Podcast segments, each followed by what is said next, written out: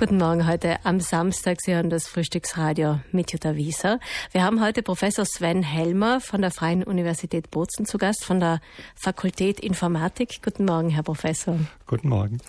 Sie haben den spannenden Bereich Sharing Economy das heißt, es ist einer ihrer vielen Bereiche, die Sie wahrscheinlich im Informatikbereich haben, beschäftigen sich aber äh, speziell mit Informationssicherheit und mit Verschlüsselung, also der Fachbegriff wäre Kryptographie. Wie sind Sie dazu gekommen? Ja, ich komme ursprünglich aus einem anderen Bereich der Informatik, aus dem Bereich Datenbanken und Datenverarbeitung. Und äh, in meiner vorherigen Universität äh, wurde der Professor, der die Vorlesung zur Informationssicherheit gehalten hat, pensioniert.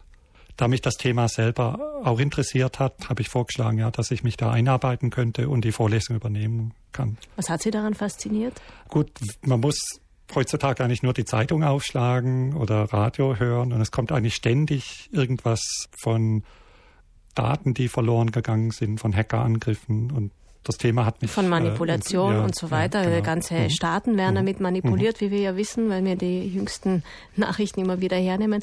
Das heißt, äh, ich habe immer das Gefühl, wir sind da sowieso auf sehr dünnem Eis unterwegs. Sie kämpfen sozusagen dagegen an, dieses Eis zu verdicken oder wie kann man sich das vorstellen? Ein bisschen, ja. Das heißt, ähm, mit der Vorlesung sehe ich meine Aufgabe, die nächste Generation an, an Sicherheitsexperten heran, heranzubilden, dass wir Leute haben, die sich in dem Bereich auskennen und ja, das Eis dicker machen können. Ja.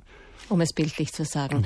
Was braucht es dafür? Nun, da muss man die Mechanismen, wo diese Datenbanken angreifbar sind, eigentlich sehr gut kennen. Ja, es ist äh, die, die Wissenschaft von der Verschlüsselung, Kryptographie, ist auch sehr, sehr mathematisch. Das heißt, man braucht einen guten mathematischen Background und ähm, es kann doch auch sehr, sehr technisch werden. Was aber auch interessant ist, dass äh, sehr oft der Schwachpunkt die menschliche Seite ist.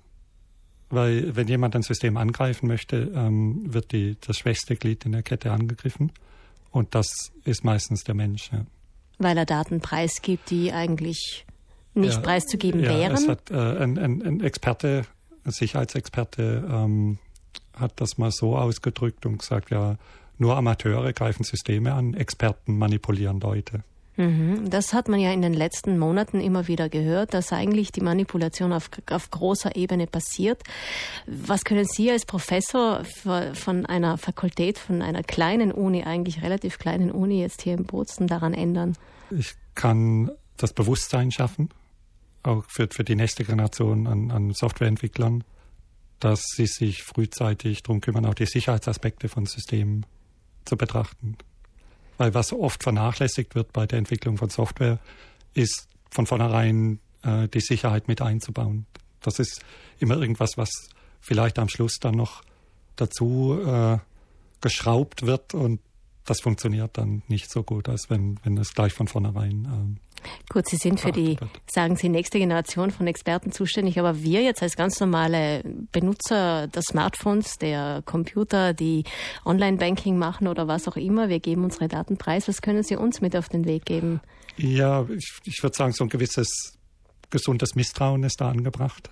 Ähm, das hilft schon, dass man jetzt nicht irgendwie äh, jedes Attachment von dubiosen E-Mails anklickt oder mit dem Browser auf irgendwelchen merkwürdigen äh, Webseiten unterwegs ist. Das würde schon helfen. Ja.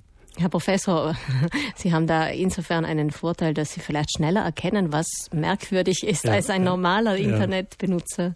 Ja, wie gesagt, dieses, dieses Misstrauen, ja. Das heißt, wenn einem etwas komisch vorkommt, lieber nochmal nachschauen, bevor, bevor man auf irgendwelche E-Mails antwortet, irgendwelche Sachen anklickt, irgendwelche Daten preisgibt äh, übers Web.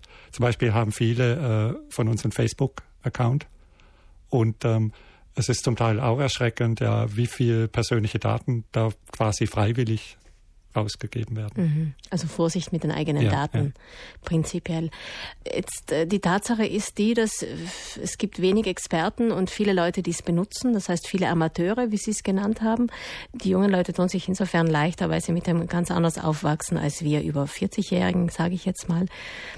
Das bedeutet aber trotzdem, dass wir es nutzen. Wir nutzen etwas, was wir im Grunde gar nicht so wirklich verstehen, mhm. auch nicht verstehen, was im Hintergrund da alles passiert.